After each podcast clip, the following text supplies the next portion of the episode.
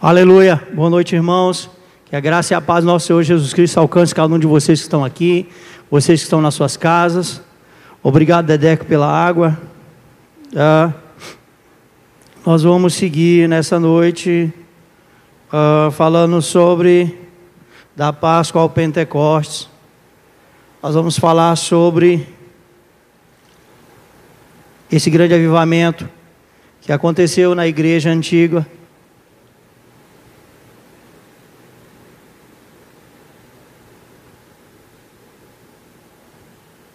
mas que alcança hoje a igreja moderna com graça. Amém? Vamos orar. Pai, em nome de Jesus, nós estamos aqui diante da Sua presença. Ela já é real nesse lugar, porque há uma promessa que onde estivesse dois ou três reunidos em Seu nome, o Senhor ali estaria, e nós cremos que o Senhor já se faz presente nesse lugar de adoração ao Seu nome. Nós já cremos que o Teu Santo Espírito já tem movimentado, movido, trabalhado falado conosco de forma maravilhosa, através dos louvores, da adoração, da oração, de todos os atos de culto. E nesse momento nós vamos, ó Pai, inclinar o nosso coração à obediência à Sua palavra. E nós pedimos, leva cativa a nossa mente, nosso eu, nosso ser. Que o Senhor cresça, Pai, que eu diminua. Que ah, eu seja um canal de bênção na vida dos meus irmãos. Que o Senhor exerça domínio sobre as minhas faculdades mentais, que o Senhor trabalhe no coração de cada irmão, de cada irmã, e que a tua boa palavra, a boa semente da sua palavra, possa gerar vida, transformação, restauração, salvação, cura e libertação nessa noite, em nome de Jesus. Amém. Ah, da Páscoa ao Pentecostes, vamos continuar falando sobre o Pentecostes nessa noite. O pastor Reovaldo trouxe ah, no domingo passado, ele explanou bem ah, um fundo histórico, contextualizando historicamente, socialmente, culturalmente e trazendo dentro da Bíblia o que foi o Pentecostes para a igreja. Todas as vezes que você ouvir essa palavra igreja, o que foi para a igreja, significa que é o que foi para você, é o que foi para mim. Sempre que você vir, ouvir sobre igreja e a igreja de Cristo Jesus, você se inclua no meio, porque você é a igreja de Cristo Jesus. Atos, capítulo 1, nós vamos ler do versículo 1 ao versículo 8. Ah, Lucas, escrevendo, ele dá início no seu livro dizendo: Em meu livro anterior, Teófilo, escrevi a respeito de tudo o que Jesus começou a fazer e a ensinar, até o dia em que foi elevado ao céu depois de ter dado instruções por meio do Espírito Santo aos apóstolos que havia escolhido, depois do seu sofrimento, Jesus apresentou-se a eles e deu-lhes muitas provas indiscutíveis de que estava vivo. Apareceu-lhes por um período de 40 dias, falando-lhes acerca do reino de Deus Certa ocasião, enquanto comia com eles, deu-lhes esta ordem: Não saia de Jerusalém, mas esperam pela promessa de meu Pai, da qual lhes falei, pois João batizou com água, mas dentro de poucos dias vocês serão batizados com o Espírito Santo. Então os que estavam reunidos e perguntaram: Senhor, é neste tempo que vais restaurar o reino a Israel? Ele lhes respondeu: Não lhes compete saber os tempos ou as datas que o Pai estabeleceu pela sua própria autoridade, mas receberão poder quando o Espírito Santo descer sobre vocês e serão minhas testemunhas em Jerusalém, em toda a Judéia e Samaria e até os confins da terra. O interessante é que já no início do livro de Atos, o livro que traz a história desse novo cristianismo a partir de uma perspectiva de uma promessa.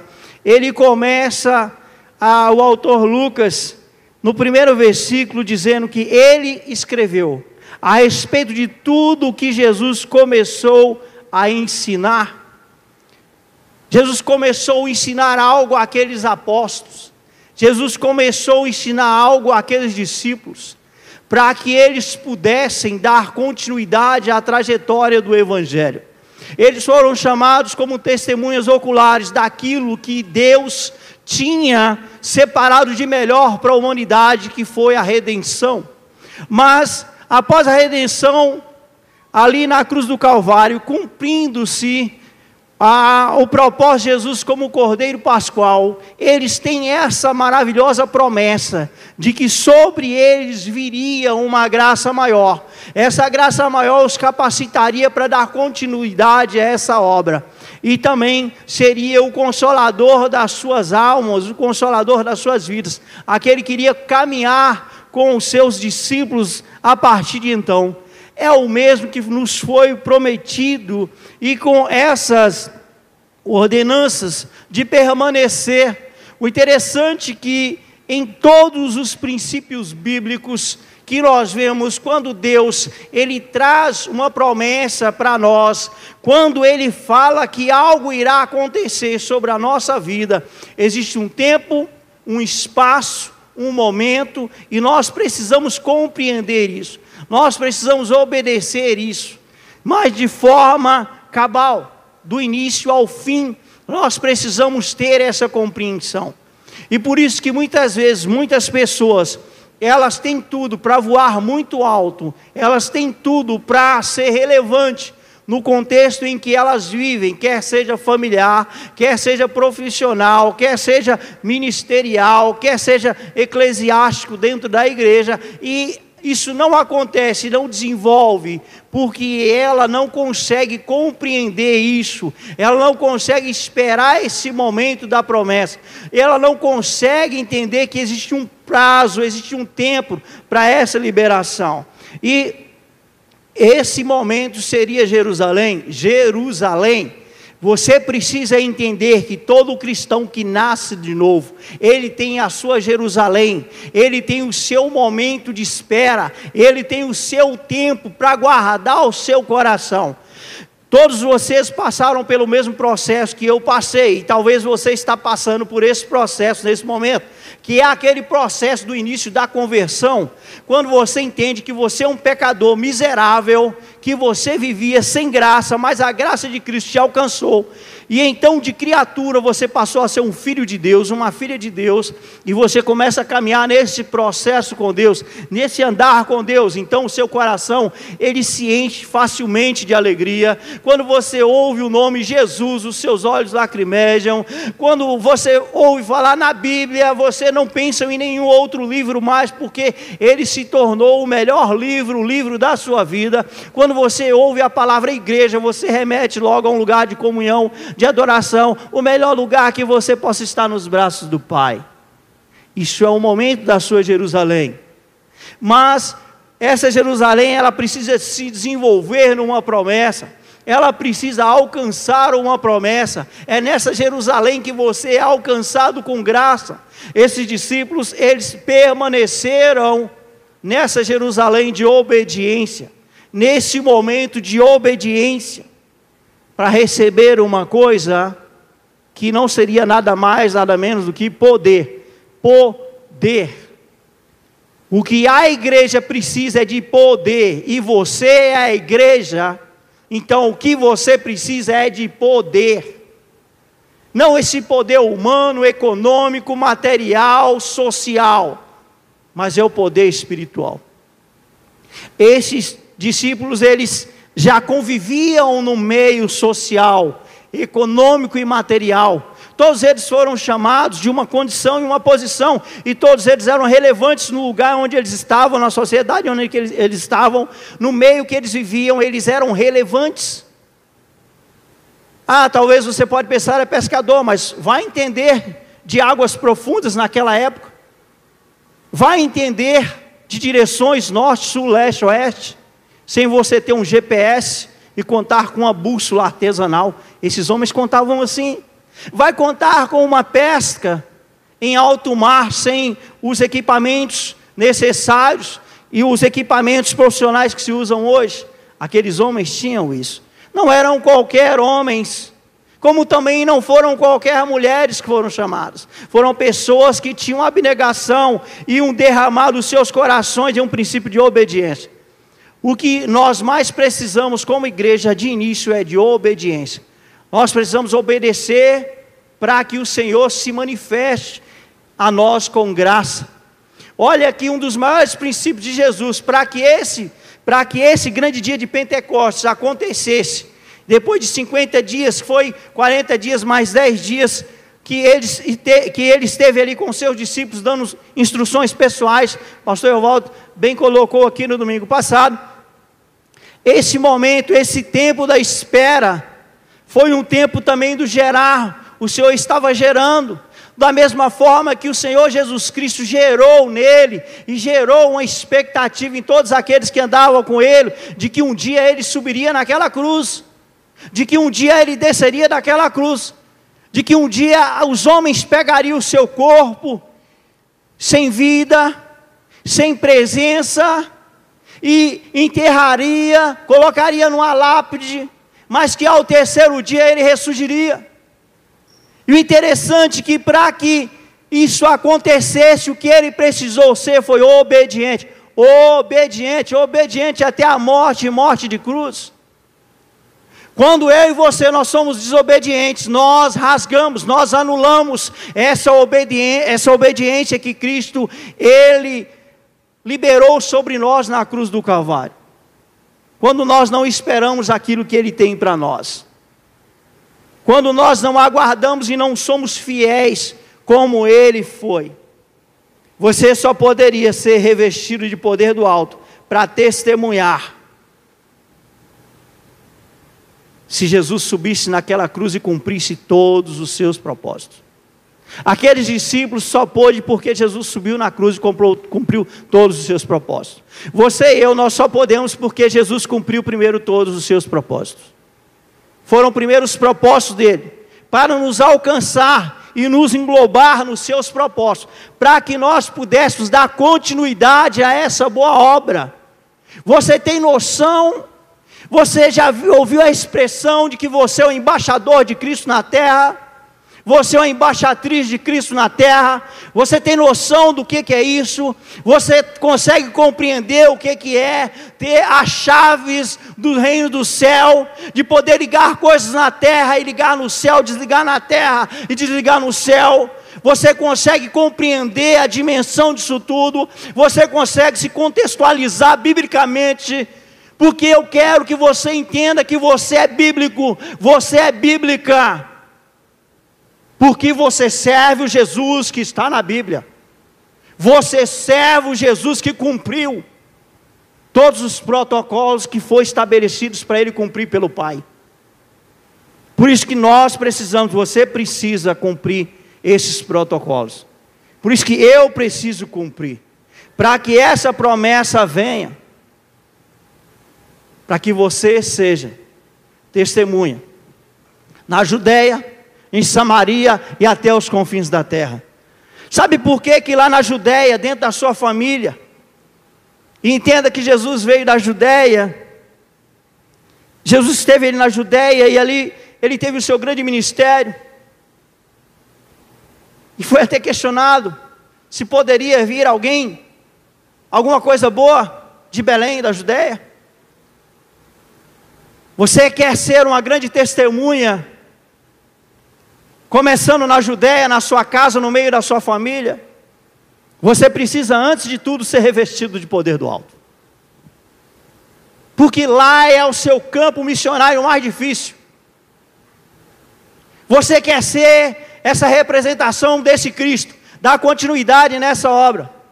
Em Samaria, nessa cidade, nesse estado, nessa nação, você quer chegar até os confins do mundo.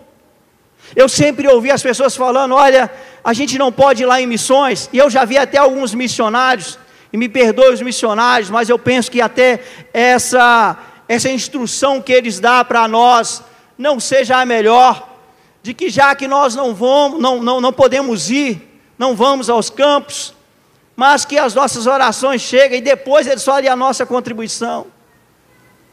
Mas a verdade é que existe um grande campo branco, como a palavra diz, que são as almas, eles estão prontos para serem colhidos, e você é apto para colher tanto aqui como em qualquer outro lugar do mundo, porque não há barreiras para nós, não há impedimentos para nós, basta, basta você estar alinhado com essa promessa, crendo nisso, seguindo em obediência, e o Senhor fará. Basta você estar buscando esse reino do céu, que não é nem comida nem bebida, mas justiça, paz e alegria no Espírito Santo, para que Ele mova sobre a sua vida, sobre a minha vida e nos conduza até esses confins da terra, ou seja, até o último lugar do planeta Terra. É isso que nós precisamos entender. A promessa do Espírito Santo João 15, 26 diz que quando vier o conselheiro que eu enviei a vocês da parte do Pai, o Espírito da verdade que provém do Pai, ele testemunhará ao meu respeito. Jesus estava falando para aquele discípulo: olha, tudo que vocês já ouviram, tudo aquilo que vocês já compreenderam de mim, tudo aquilo que vocês já têm por certo, por verdade, se porventura vocês esquecerem ou se surgirem algum outro tipo de religião ou algum outro tipo de verdade mística dentro do próprio cristianismo, vocês serão capazes de combater, porque eu vos farei lembrar, eu trarei as orientações necessárias porque o meu espírito estará com vocês. Ele dará testemunho ao meu respeito. Por isso que muitas vezes você não precisa saber o que falar. Você não precisa saber o que dizer. Você precisa só saber com quem você está. Você precisa só ter essa certeza de com quem você está. No mais, Ele colocará na sua boca e fará você falar. Ele te conduzirá. E a confirmação de que Deus, de que nós permanecemos em Deus e Ele em nós, se dá pelo vínculo da perfeição desse Espírito que habita em nós. Em 1 João 4,3 diz: Sabemos que permanecemos nele e ele em nós, porque ele nos deu do seu Espírito. Nós não recebemos qualquer coisa, nós recebemos do mesmo Espírito que João Batista viu descer sobre Jesus naquele dia em que ele batizou ele ali no Rio Jordão. Aquele mesmo Espírito foi o Espírito que veio sobre os irmãos na igreja antiga e nos, nos alcançou. Porque Deus não habita em casas ou templos ou coisas, como dizem Atos 7,48, Ele habita no meu e no seu coração. Ele escolheu em nós habitar, em nós fazer morada. Por quê? Porque nós fomos chamados, separados e estamos sendo santificados de glória em glória para essa obra perfeita. Por isso que em Cristo nós somos aperfeiçoados para toda boa obra nele mesmo. Porque é dele, por ele e para ele que são todas as coisas. Então eu preciso entender que a minha espera é por ele, a minha espera é para ele. Os propósitos serão cumpridos na minha vida que já são dele. Esse é o privilégio de dar continuidade àquilo que ele é. Ser esse embaixador, essa embaixatriz.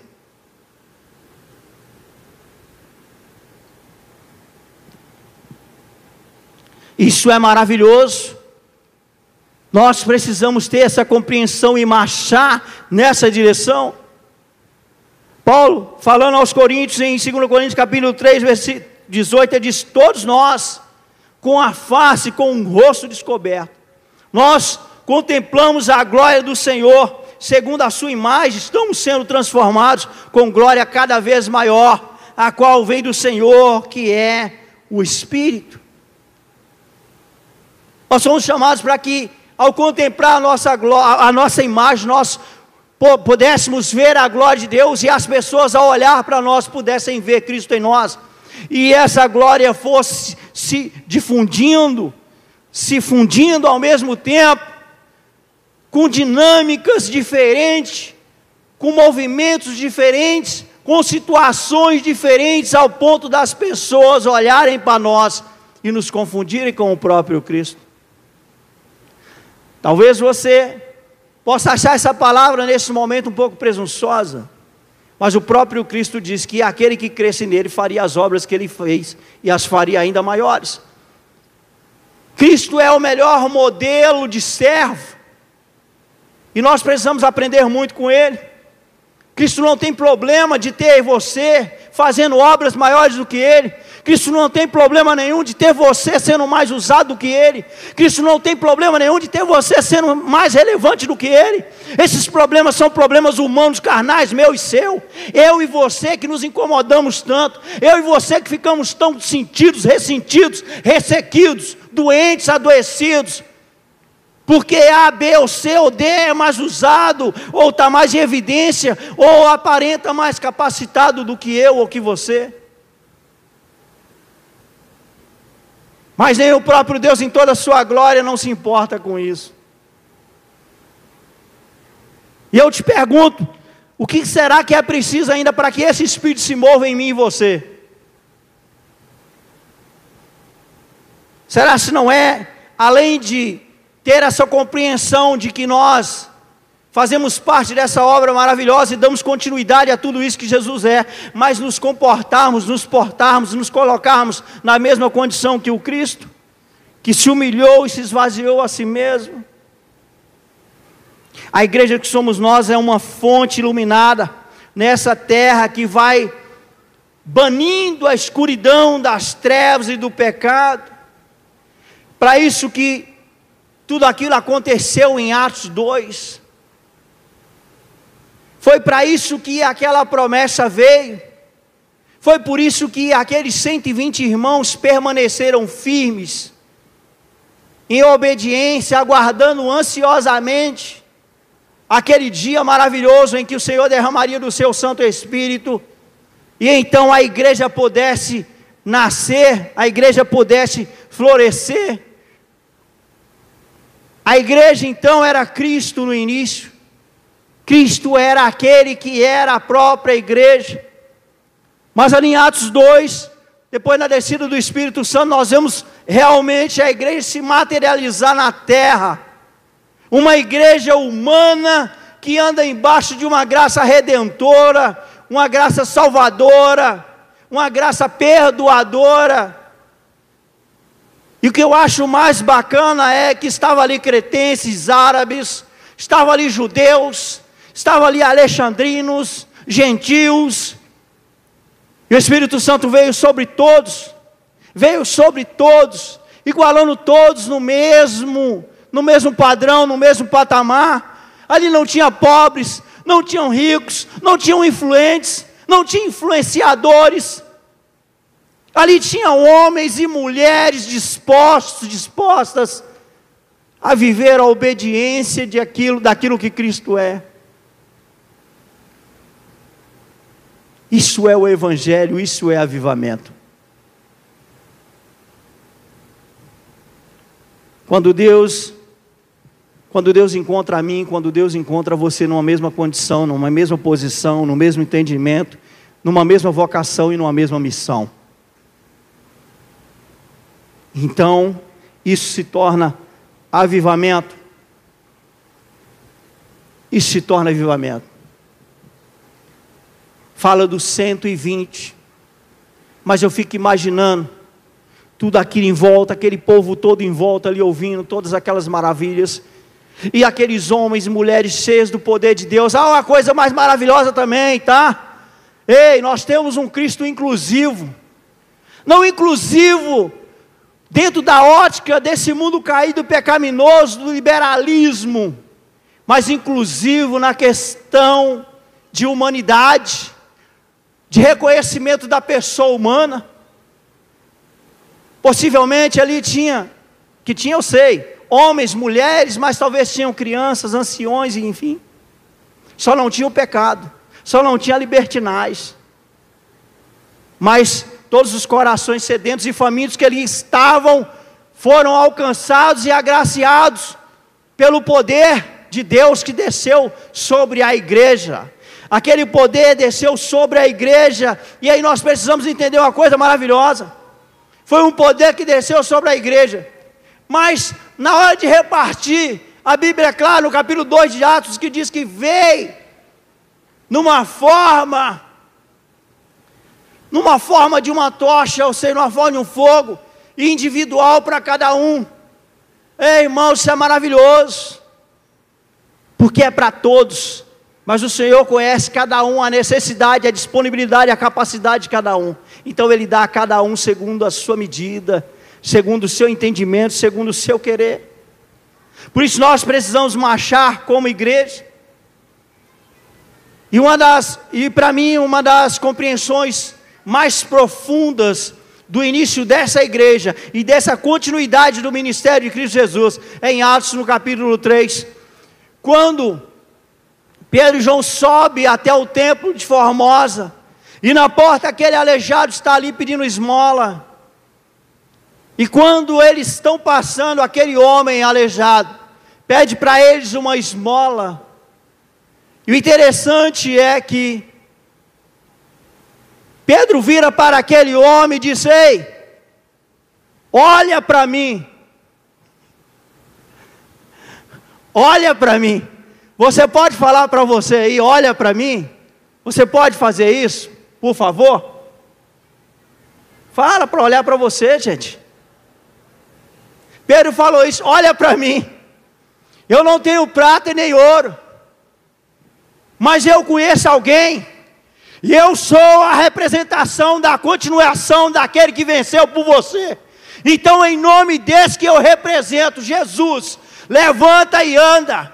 E naquele momento, muito mais do que uma esmola, porque aquele homem, ele esperava uma condição para que ele pudesse mais um dia ter algum tipo de alento. Aquele homem é reinserido, reinsercido dentro de uma comunidade de fé aquele homem não podia cultuar, aquele homem não podia expressar o seu louvor a Deus, aquele homem era considerado um amaldiçoado, mas a igreja chegou até ele, e a igreja chegou porque tinha uma rocha que estava firmada de um Cristo que tinha recebido uma graça, e através dessa graça ministrou na vida daquele homem, curando o seu coração, curando a sua imagem, curando a sua deformidade física, reinserindo ele novamente como um ser ser humano no meio da sociedade e da sua crença.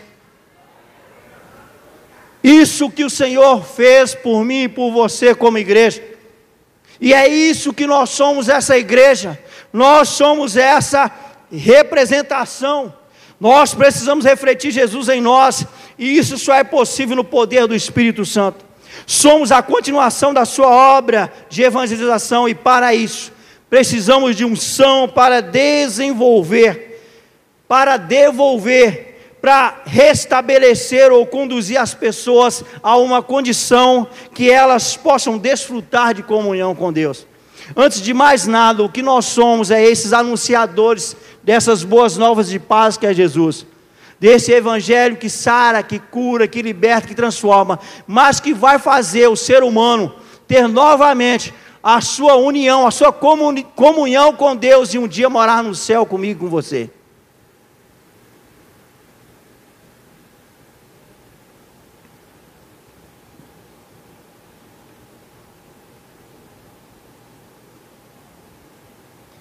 Nós somos esses agentes, agentes dessa igreja que promove o céu na terra. E movidos pelo poder do Espírito Santo, sai atrás daquelas ovelhas perdidas da casa do nosso Pai, mostrando a elas o caminho para que elas venham para o aprisco, onde é o seu lugar, o lugar de comunhão. Aquele homem não tinha mais a condição do seu aprisco, o seu lugar, as portas estavam fechadas para ele. Mas Pedro e João abriu as portas quando ergueu a porta maior do que nós, que é Jesus Cristo, onde todo aquele que passa e entra acha pastagem, acha água, acha o frescor da vida e a sua história é mudada. Nós pertencemos a essa grande comissão chamada igreja, e a maior certeza de pertencimento vem do próprio Espírito Santo. Em Romanos 8,16 diz que o próprio Espírito testemunha com o nosso Espírito, de que nós somos filhos de Deus. A certeza de que nós somos filhos de Deus não é porque nós nascemos num lar cristão, não é porque o meu pai é pastor, não é porque, sabe, eu faço parte da liderança da igreja. A maior certeza é que o Espírito Santo comunica comigo. Ele fala comigo até com gemidos inexprimíveis, mostrando para mim que eu sou filho de Deus. O apóstolo Paulo, no seu discurso em Corinto, diante dos helenistas, diante da cultura grega, os mestres da filosofia, bem como os gentios judeus, ele deixou claro para todos que estavam ali que a sua vida e o seu ministério movia-se no poder do Espírito Santo. Quando ele foi falar aos Coríntios, e nós precisamos sempre ter isso em mente e buscar esse revestimento do alto, para que todas as vezes que nós formos até as pessoas falar de Jesus, falar do Cristo ressurreto, nós precisamos chegar a eles e poder dizer e dizer também à comunidade da fé que nós não estamos diante deles com discursos eloquentes, com muitas sabedorias, proclamando o mistério de Deus, mas que nós estamos diante deles, trazendo o Cristo crucificado, mas ressurreto, e poder dizer para eles que o nosso discurso, ele não se baseia em palavras vãs ou palavras de temor ou de tremor, mas que nós estamos diante deles, assim como o apóstolo Paulo esteve diante de todos aqueles homens naquela época, não com palavras persuasivas de sabedoria humana, mas de demonstração do poder do Espírito. Nós precisamos ter em nós, buscar em nós essa demonstração do poder no Espírito, porque Deus é esse poder. Por isso que nós precisamos desse poder. Nós necessitamos desse poder. Fazendo um paralelo, quando Jesus pergunta aos seus discípulos a respeito de quem os homens diziam que ele era, e o interessante é que os primeiros discípulos já disseram, uns dizem que o Senhor Elias, e o outro um dos profetas, e Pedro disse: Tu és o Cristo, filho de Deus, vocês sabem muito bem disso. Esse paralelo sobre Elias é porque não havia até então um profeta tão extraordinário como Elias. Mas quando Deus decidiu recolher Elias, o seu servo Eliseu que o acompanhava, dentre todas as coisas que ele podia pedir ao profeta Elias, o profeta Elias perguntou a ele o que, que ele queria, e ele poderia pedir qualquer coisa. Mas o que ele pediu foi: olha, eu quero a porção dobrada, eu quero a porção dobrada do seu Santo Espírito. Ele já tinha visto tudo aquilo que Elias havia passado com Acabe, com Jezebel, com toda aquela cultura de adoração a deuses pagãos como Baal e outros tantos. Ele sabia que era difícil demais, que ele não iria conseguir. Mas ele sabiamente pede uma porção dobrada. Ele sabiamente pede um revestimento maior, maior do que o seu próprio Senhor tinha. Estamos vivendo tempos difíceis e precisamos de um poder para combater essas coisas difíceis, para combater esse tempo difícil, para combater essas mentiras difíceis. E você só vai encontrar isso em Deus. Você só vai encontrar esse poder, você só vai encontrar esse poder para te fazer vitorioso, vitoriosa nesse mundo em Deus. Porque as nossas lutas não são contra carne nem sangue, mas principados, potestades, nas regiões celestiais. Você precisa estar revestido, você precisa estar capacitado. E o que capacita a igreja, quem capacita a igreja é o Espírito Santo, com seus dons, sem ele, a igreja seria infrutífera, pois é ele quem capacita os cristãos a frutificarem como igreja e indivíduos. Você precisa entender que você, como cristão, não adianta nada você frutificar só aqui dentro também. Você precisa frutificar lá fora. Você, como cristão, você, além, além dos propósitos naturais nessa vida, com seus dons e talentos, com seus estudos, com o seu, a, a sua gama de relacionamentos. Você é também um ser espiritual. Você também precisa dar essa contribuição, você precisa trazer essa contribuição espiritual. E para isso você precisa se mover no espírito. E para você se mover no espírito, você tem que viver esse Pentecoste diariamente. continuamente, sistematicamente. O que eu mais gosto é que, em Atos capítulo 2, o relato é que o Espírito Santo desceu. Não fala lá que ele voltou. Não fala lá que ele subiu. Fala que ele permaneceu. E o próprio Jesus disse que ele permaneceria. E se Jesus falou, permanece. Então está aqui. Está aí em você. Basta a gente afiar nossas ferramentas e partir para a guerra. 1 Coríntios capítulo 12, versículo, e o capítulo 14 vai falar sobre os dons espirituais, mas vamos atentar apenas sobre o capítulo 12, e o capítulo 12 traz os nove dons principais, e é interessante que, por que que trouxe esses dons? Por que que existe esses dons? O porquê desses dons? E ao falar desses dons, depois que eles são descrevidos em 1 Coríntios, no capítulo 12. Quando chega no versículo 11, diz que todas essas coisas, porém, são realizadas pelo mesmo e único Espírito, e ele as distribui individualmente a cada um conforme quer. Irmãos, o que ele está dizendo é que a igreja precisa marchar embaixo desse empoderamento, desse senhorio, dessa condução, embaixo dessa graça. Esses dons existem, esse revestimento existe, essa capacitação foi prometida à igreja. A igreja recebeu. A igreja só opera através dos dons. Vocês conseguem entender isso? A operação do dia a dia da igreja é através dos dons.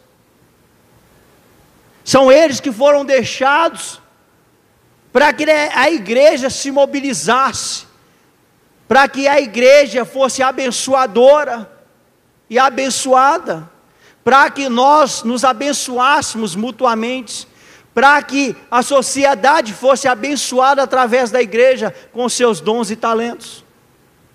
Para isso que o Senhor deixou eles. E todos foram dados por um único Espírito.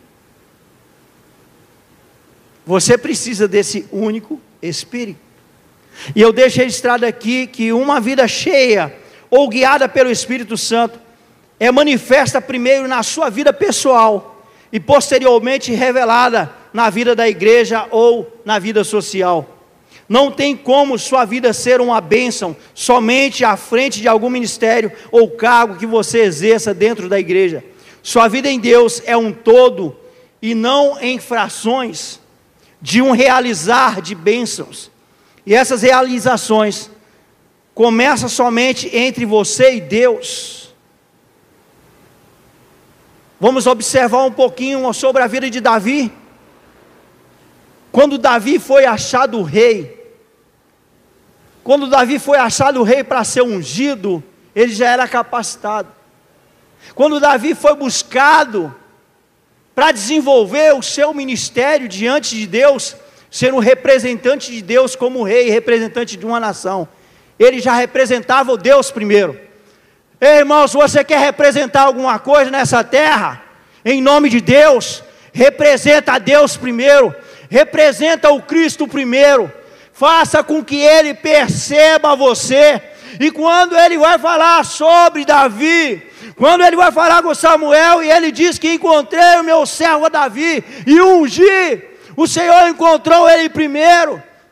Aqueles, aqueles homens e mulheres só estavam ali em Atos no capítulo 2 porque o Senhor os encontrou primeiro.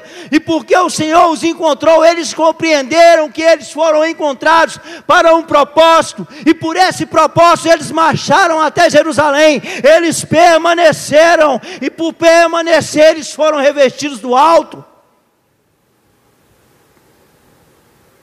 O revestimento vem depois da obediência.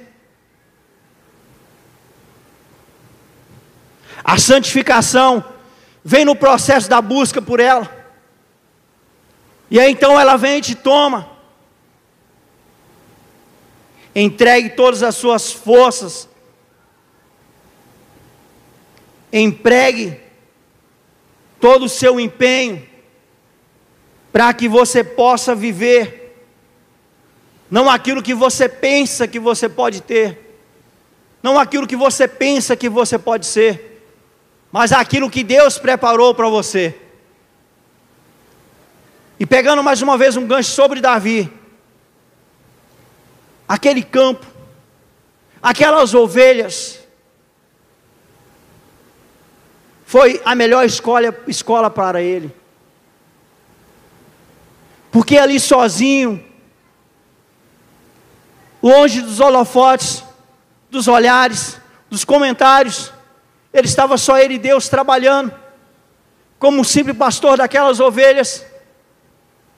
E então ele não tinha tempo para deixar sua mente vagando, sonhando, pensando, almejando, buscando lugares que o Senhor não tinha para ele, buscando coisas que não era para ele. Então o Senhor pôde trabalhar nas coisas dele para que Davi pudesse viver.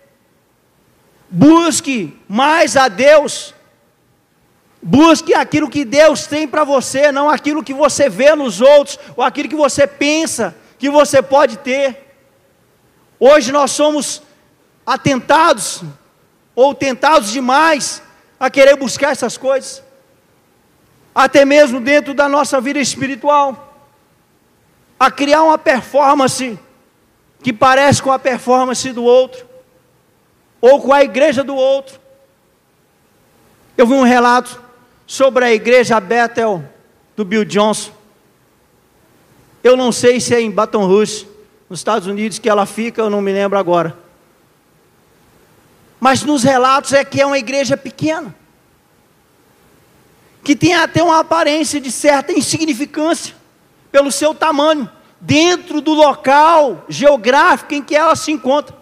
Mas o mundo inteiro quer ir lá, porque o mundo inteiro percebeu que lá existe uma presença, e essa presença é santa, e essa presença tem transformado a vida de milhares e milhares e milhares de pessoas. Talvez eles viveram mais neles do que, do que nos holofotes. E aí então um dia os holofotes correram atrás dele, deles. Talvez precisamos viver mais dentro do que nós somos e temos, e não dentro do que os outros acham e pensam, para que um dia os outros possam ver em nós o resplendor da glória que não é nossa, mas é de Cristo, refletindo em nós, por isso que nós, com o rosto descoberto, iremos refletir aquilo que Cristo é. Não estou falando de passar no teste do perfeitinho ou da perfeitinha, estou falando daquele que aperfeiçoa tudo em todos, guiando sua vida em todas as áreas, a todo momento, trazendo equilíbrio. Falamos tanto em avivamento, então quero deixar aqui os frutos que trazem o avivamento e os frutos que impedem o avivamento de vir. Primeiro, eu vou trazer os frutos que trazem o avivamento e faz com que uma igreja seja relevante. Lembre-se, igreja é você, você é eclesia, você é a igreja de Cristo. Você é aquele que é chamado para fora como testemunha, para testemunhar para o mundo caído, em pecado, de que existe um Cristo que salva, cura, liberta e transforma. Vamos falar primeiro sobre os frutos, e em Gálatas 5, do 22 ao 25, diz assim: ó, Mas o fruto do Espírito é amor, alegria, paz, paciência, amabilidade, bondade, fidelidade, mansidão e domínio próprio. Contra essas coisas não há lei, ou seja, não há impedimento, não há restrições para você viver tudo isso. Os que pertencem a Cristo Jesus crucificaram a carne com as suas paixões e seus desejos. Por isso que o apóstolo Paulo diz em Gálatas, no capítulo 2, versículo 19 e 20, que a vida que ele buscava viver na carne, ele já refutou aquela vida por insignificante. E a vida que ele buscava agora era a vida em Cristo, Filho de Deus, que se manifestou por ele em salvação e graça. Se vivemos pelo Espírito, andemos também pelo Espírito. Não sejamos presunçosos, provocando uns aos outros e tendo inveja uns dos outros. Primeiro, agora vamos ver o que retarda de fato esse avivamento. Segundo os frutos, que barra o avivamento e torna uma igreja pouco relevante. Carlos capítulo 5, 19 a 21.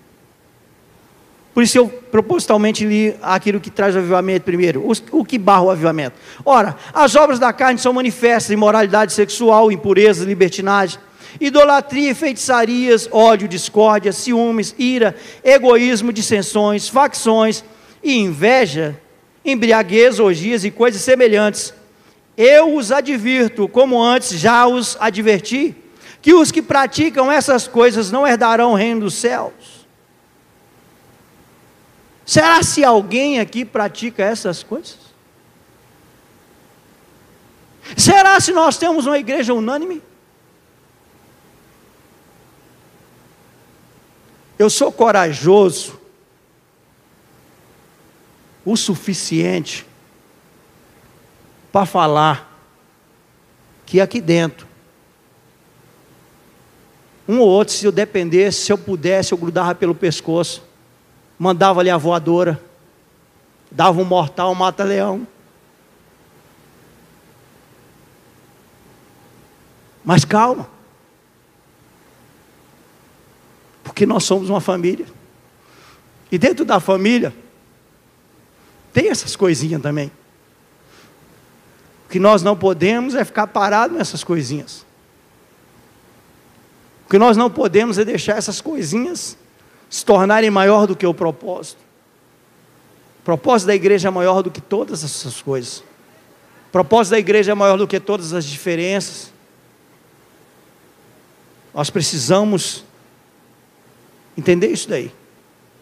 E nós precisamos lutar para que essas coisas que impedem o avivamento, elas deixam o nosso meio, elas deixem o nosso povo, elas abandonem o nosso povo. E para isso nós precisamos orar, irmãos. Nós vamos clamar, clamar uns pelos outros. Ore pela igreja, clame pela igreja, chore pela igreja.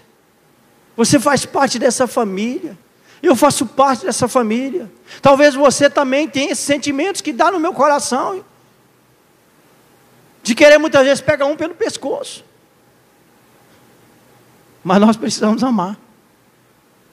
Nós precisamos amar porque nós somos essa igreja, a igreja de Cristo Jesus.